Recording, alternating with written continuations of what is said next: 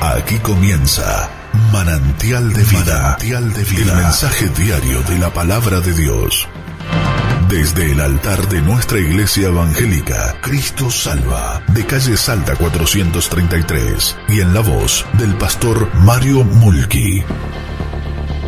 Por Radio de la Fe 105.7. Una sintonía del cielo para bendecir tu vida. Hola, ¿cómo estás? Te saluda el pastor Mario Mulki. Y aquí estamos un 3 de mayo eh, del 2020, eh, cumpliendo nuestra cuarentena en nuestras casas, este aislamiento social. Y pensaba en 1920, 3 de mayo de 1920, cuando John Dixon fue el creador de la banda elástica de las curitas ¿Qué había pasado cuando llegaba a su casa? Cada vez que le encontraba a su esposa la veía sangrando, la veía sangrando. Parece que su esposa cuando cocinaba usaba un cuchillo muy filoso y se cortaba los dedos. Entonces, para tratar de auxiliar a su mujer, a su esposa, se ingenió hacer una curita, una banda con pegamento en una distancia simétrica, poner una gasa. Y de allí se lo llevó a Johnson Johnson y se creó el 3 de mayo de 1920 las famosas curitas que llamamos en Argentina. Ahora, cuando yo pienso en la palabra de Dios y pienso en este tiempo, pienso en un pasaje maravilloso que tenemos en la Biblia. Y ese pasaje se encuentra en Lucas capítulo 10, que yo quisiera leer. Dice, y aquí un intérprete de la ley se levantó y dijo para probarle, Maestro, ¿haciendo qué cosa heredaré la vida eterna? Y él le dijo, escrito está en la ley, ¿cómo lees? Aquel respondiendo dijo, amarás al Señor tu Dios con todo tu corazón, y con toda tu alma, y con todas tus fuerzas, y con toda tu mente, y a tu prójimo como a ti mismo. El Señor le había contestado este abogado, porque toda la escena de Lucas capítulo 10 habla de, del prójimo, cómo tratar con nuestro prójimo. Y allí le va a contar una historia, una de las historias más hermosas que tenemos en el Nuevo Testamento. Dice el verso 30, dice, un hombre descendía de Jerusalén a Jericó y cayó en manos de ladrones, los cuales le despojaron e hiriéndole se fueron, dejándole medio muerto. Aconteció que descendió un sacerdote por aquel camino y viéndole pasó de largo. Asimismo un levita, llegando cerca del lugar, viéndole pasó de largo. Pero un samaritano, que iba de camino, vino cerca de él y viéndole fue movido a misericordia. Y acercándose vendó sus heridas, echándole aceite y vino, poniéndole en su cabalgadura, lo llevó al mesón y cuidó de él. Al otro día al partir sacó dos denarios, los dio al mesonero y le dijo, cuídamele y todo lo que gastes de más, yo te lo pagaré cuando regrese. Y ahí viene la pregunta para el abogado. ¿Quién pues de estos tres te parece que fue el prójimo del que cayó en manos de ladrones? Y él le dijo, el que usó de misericordia con él. Entonces Jesús le dijo, ve y haz tú lo mismo. Claro, baja el telón de la escena y nos lleva a pensar en la historia que el Señor contó. Dice que un hombre descendía de Jerusalén a Jericó. Era un camino lleno de recodos bruscos que facilitaban el ataque masivo de los maleantes. Era un camino de más o menos 25 a 30 kilómetros. Caía la tarde, el sol se estaba colocando detrás de las colinas azules del horizonte. Cuando estaba llegando la noche, este joven fue sorprendido por ladrones que lo despojan, lo hieren y lo dejan medio muerto. Claro, él estaba allí y tal vez de lejos se sentían los gritos de dolor de este joven.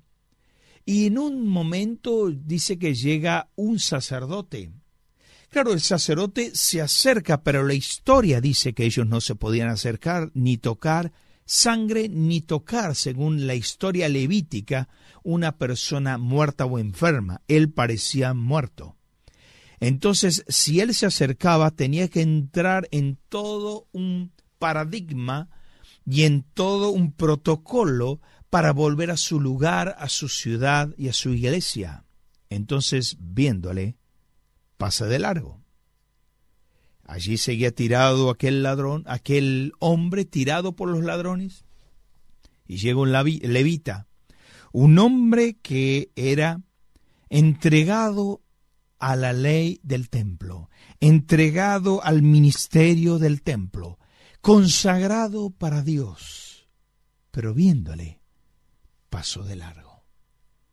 Claro, ese hombre estaba allí sin esperanza, sin alguna ilusión que alguien se acerque, pero de pronto alcanza a sentir un, un galope que se iba acercando. Era un caballo que venía todo galope, que se iba acercando hacia el lugar donde él estaba, y él crecía su esperanza. Ahí vienen a buscarme, vienen a buscarme. Era el buen samaritano que se baja de la cabalgadura que fue movido a misericordia, que saca aceite, vino, que venda sus heridas, que lo pone en su cabalgadura, que lo lleva al mesón y allí cuida de él. Claro, es una historia maravillosa que yo quisiera que juntos podamos pensar en primer lugar la patología del pecado. Eso lo que nos hace el pecado. En primer lugar, nos despoja. Ahora, hoy estamos viendo cómo el pecado a través de esta enfermedad, porque toda enfermedad viene del pecado, el coronavirus nos despoja. Hoy vemos, por ejemplo, en Argentina un riesgo país de cuatro mil puntos. Estamos perdiendo, eh, eh, eh, la gente está perdiendo todo tipo de bien material en el mundo entero. Más de un millón y pico de, de infectados es que el pecado nos despoja, nos despoja todo lo que nosotros podamos tener. El pecado ha despojado todo lo que el hombre tenía. Era creado a imagen y semejanza de Dios. El pecado entró en Génesis capítulo 3 y fue así como una confluencia de grandes arroyos que barrió con su voluntad entró el pecado, entró la maldad, entró la muerte y despojó la inocencia que un niño tenía. Con todo su candor, con todo su amor, ese niño que está en la maternidad tiene el germen del pecado. El pecado ha entrado en las filas más íntimas o ha entrado en los lugares más íntimos de nuestra sociedad. El pecado ha entrado a nuestras familias y el pecado ha entrado en el ser humano. Ahora usted mire todas las familias que hoy están divididas, familias ensambladas, familias que llegan a la iglesia sin Dios, sin Cristo y sin esperanza, y vemos que esas familias han sido despojadas de toda la bendición que podían haber tenido si no fuera por el pecado. Pero no solo el pecado nos despoja, el pecado nos hiere. Nos hiere las fibras más íntimas de nuestro ser. Hiere nuestros principios, hiere nuestras convicciones, hiere nuestro amor a Dios, hiere nuestra salud mental. Hoy vemos personas que están sin Dios, sin Cristo y sin esperanza, con culpas del pasado, con angustias del ayer. Ahora, quiero hablarle a aquellos que somos del Señor. ¿Cuántas veces tenemos herida el alma? Que con John Dixon y poner una, una curita que él creó el 3 de mayo de 1920 no nos salva, no nos cura, no nos bendice, no nos soluciona. Nosotros nos lastimamos y tenemos un antiséptico para solucionar nuestro problema. ¿Qué podemos hacer con nuestra alma? Nuestra alma está herida. Solamente la operación única del Espíritu Santo de Dios, sanando nuestro pasado, limpiando nuestro corazón. Por eso la Biblia dice, 1 Juan 1.7, la sangre de Jesucristo nos limpia de todo pecado. Y así el presente continuo del apóstol Juan es maravilloso. La sangre de Jesucristo nos limpia, nos limpió, nos limpia y nos seguirá limpiando. Es el poder curativo de la sangre de Cristo. Por eso el apóstol Pablo dice en 1 Corintios 5:17, de modo que si alguno está en Cristo, nueva creación es. Las cosas viejas pasaron y aquí son todas hechas nuevas. Te pregunto a ti que eres hijo de Dios. ¿Por qué las cosas viejas no pasaron en tu vida? ¿Por qué hay pecados que no puedes vencer, que te has convertido, sos del Señor, pero las cosas viejas, como vicios, como adicciones, las sigues teniendo. Dice la Biblia, nueva creación es. Y muchas veces no accedemos a la obra del Espíritu en nuestras vidas. No le pedimos al Señor Jesús que tome control de nuestras áreas, que pueda bendecir nuestras áreas, que pueda la sangre de Cristo pasar por nuestras vidas para poder tener victoria en nuestras debilidades.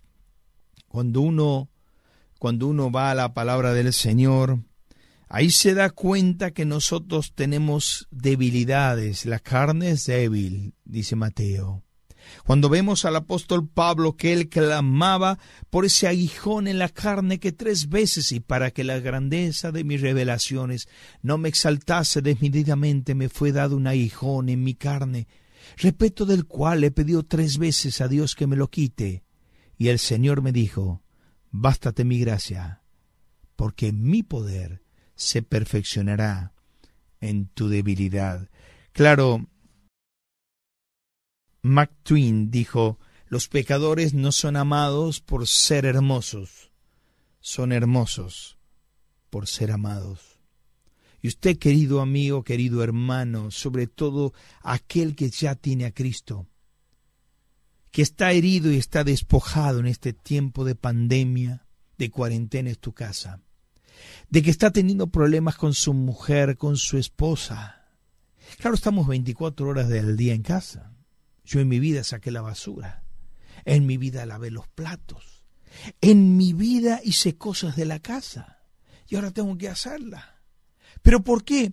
Lo hago con amor. Porque aparte estoy 24 horas del día en casa. Pero yo quiero decirles esto. Disfrute este tiempo para reconstruir una vida matrimonial, para hacer que su matrimonio pueda unir esos cabos sueltos. Por eso Amós 3.3 dice, andarán dos juntos, andarán juntos si no estuvieren de acuerdo. Muchas veces eh, nos olvidamos lo que dice Eclesiastés, cordón de tres dobleces no se rompe pronto. ¿Por qué tres dobleces?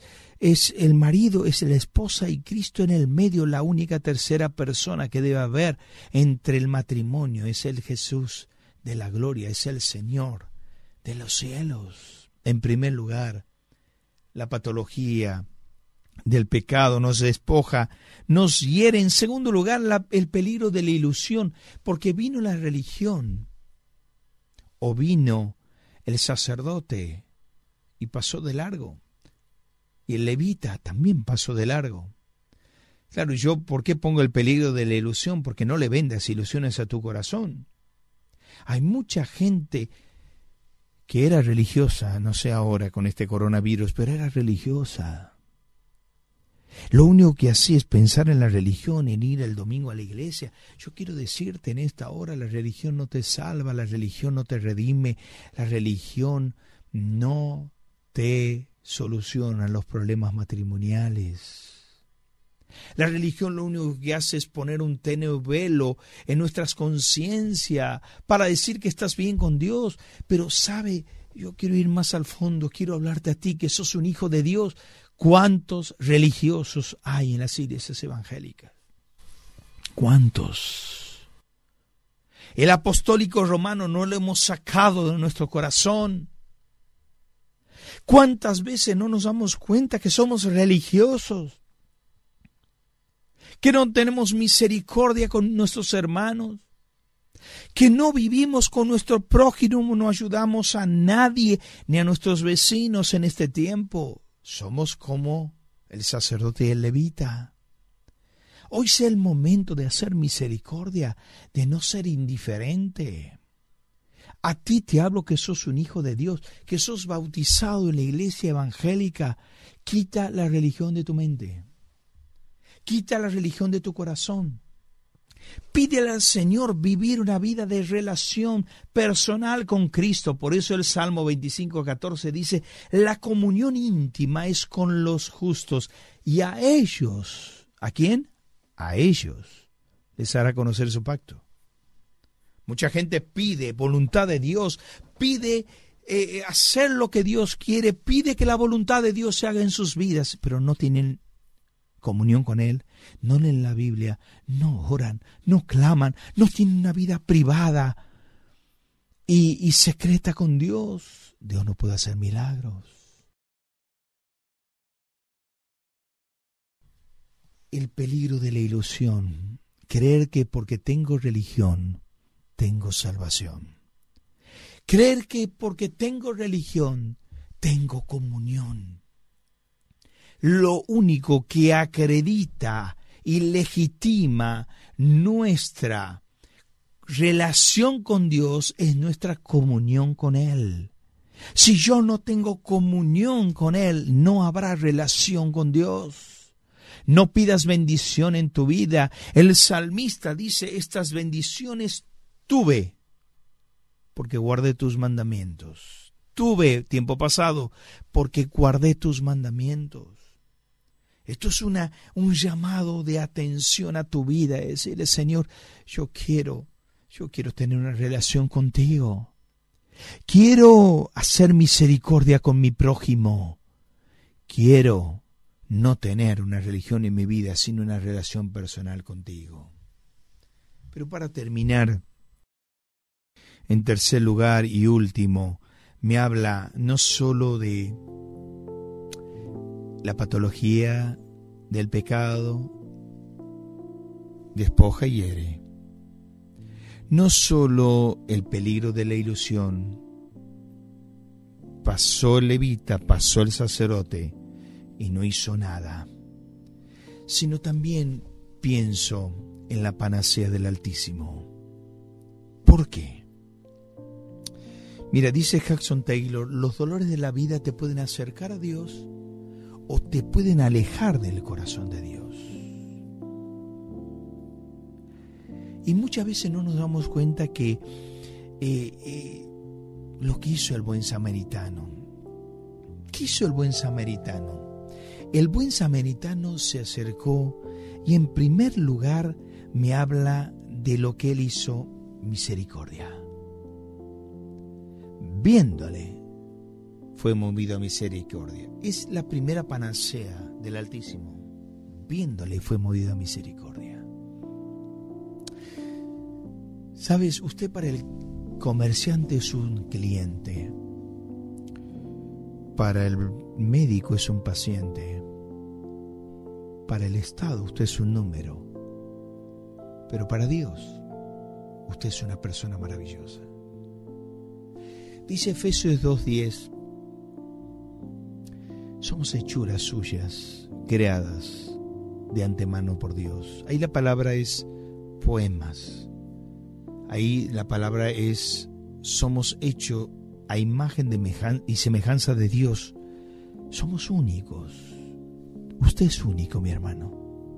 Usted es única, mi hermana. No hay dos personas como usted en el mundo.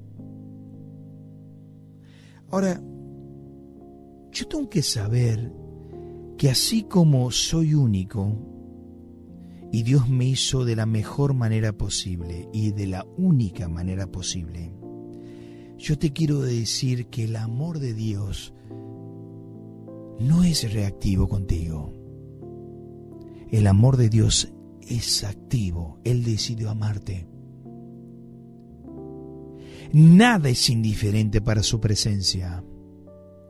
El buen samaritano lo miró al hombre que estaba tirado y fue movida a misericordia. Te mira a ti, que estás desocupado, que estás sin poder pagar el alquiler, que estás con problemas matrimoniales.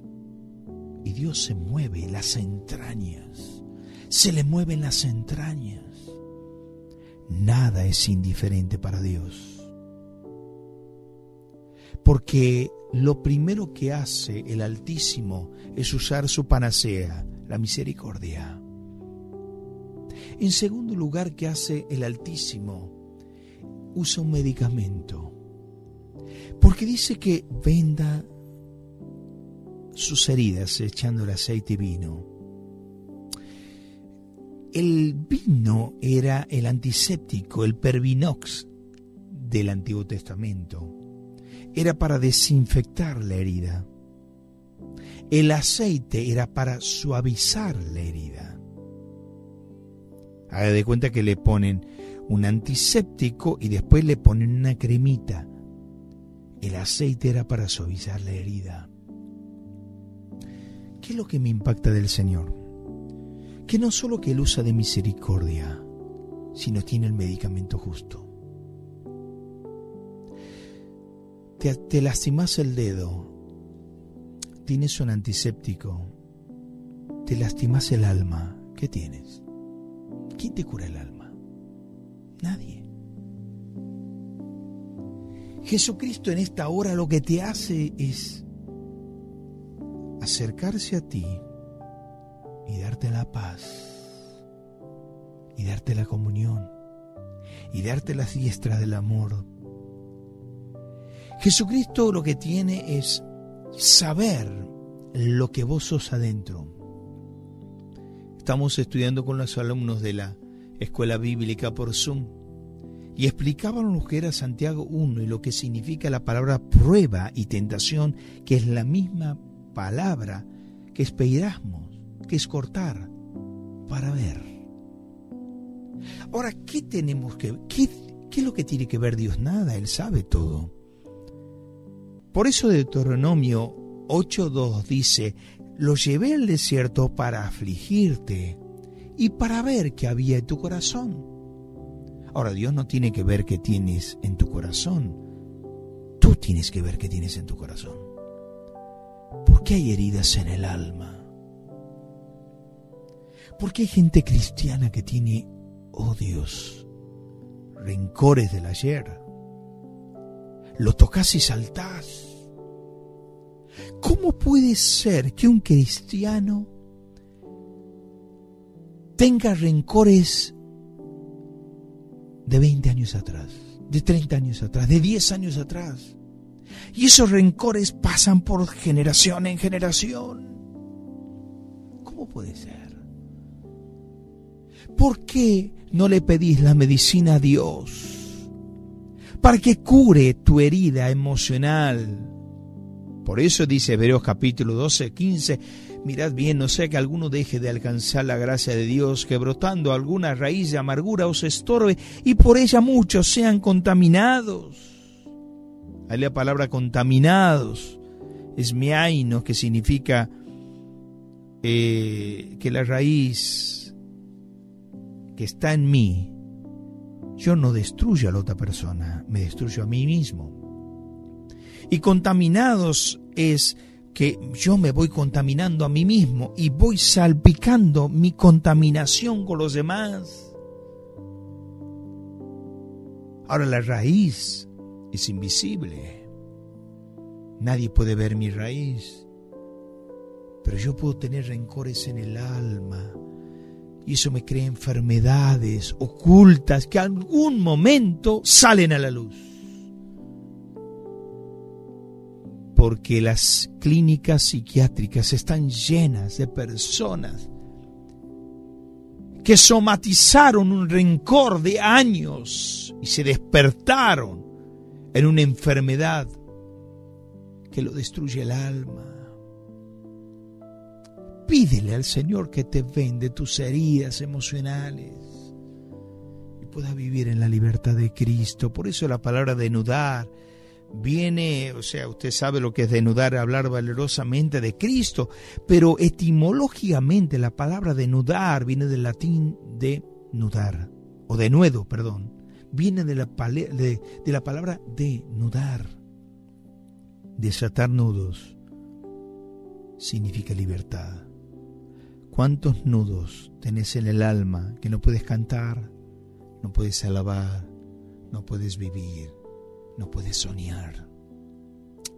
La panacea del Altísimo es misericordia, es medicamento, es mérito. Dice que lo puso sobre su cabalgadura. Y el mérito de este buen samaritano que lo puso sobre su cabalgadura quiere decir que él lo iba llevando. Ese animal de carga, él lo iba llevando.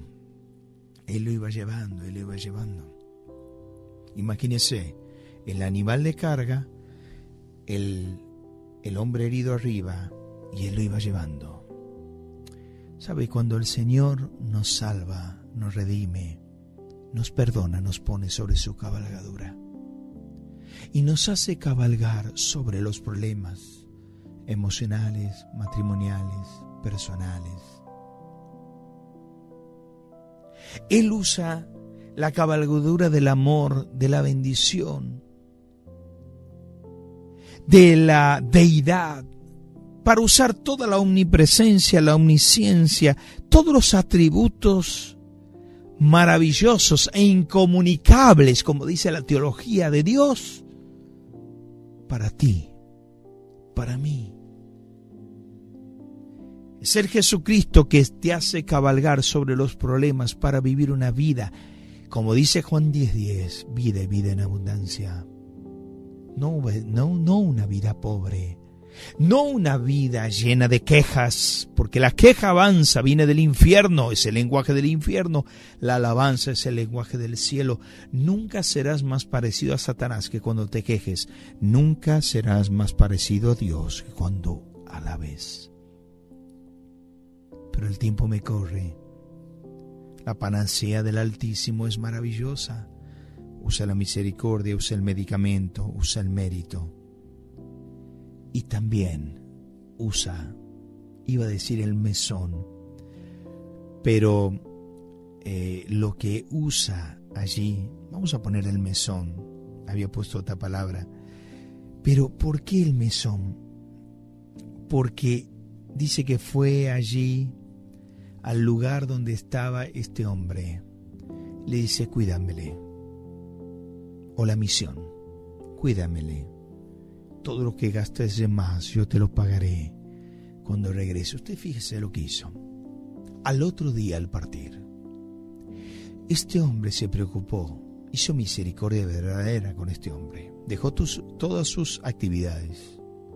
Se quedó una noche en el mesón y al otro día le dijo al mesonero, dándole dos denarios, no lo conocía al hombre herido, le dio dos denarios. No es acento de doctrina como algunos dicen. No era que en el año 2000 viene el Señor como otros dicen.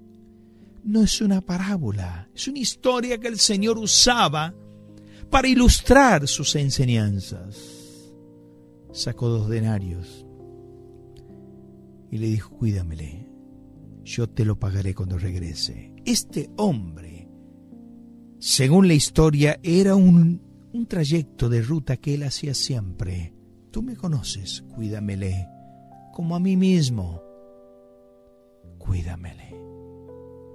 Sabes, el Señor también le dice a la iglesia, al mesón de la iglesia, y le dice a los pastores, si tú eres pastor, te lo digo a ti, cuídamele a Él. Él lo saqué de la droga, Él lo saqué de los vicios, aquel lo saqué de las adicciones, aquel lo saqué de la cárcel. Cuídamele en tu mesón. Cuida en tu mesón, pastorealo, bendícelo, cuídalo. Yo te lo pagaré cuando venga a buscarte. Es el retorno del Señor. Es el momento que el Señor vendrá a buscarnos. Y todos iremos a la gloria y nos encontraremos en el cielo, perdón, en las nubes. Cuando Él nos venga a buscar, los muertos en Cristo resucitarán primeros, papá, que está en la gloria, resucitará primero. Tu padre, tu madre, tu abuela, todos resucitarán primero.